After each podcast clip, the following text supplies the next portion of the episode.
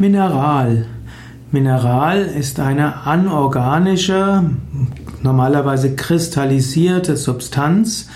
Mineralien, Minerale kommen in der Erdrinde vor, zum Beispiel als Gesteine. Zu den Mineralien gehören Erze, Kohle, auch Edelsteine und Halbedelsteine. Mineral ist also ein natürlich vorkommender Stoff mit Kristallstruktur.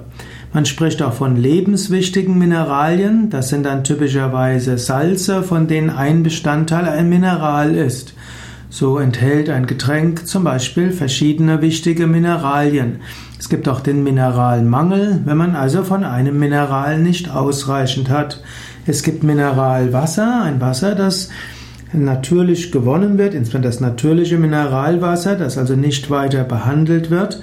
Und ein Mineralwasser enthält einen gewissen Anteil an Mineralien. Es gibt dabei salzarme Mineralien oder Mineralwässer und andere Mineralwässer.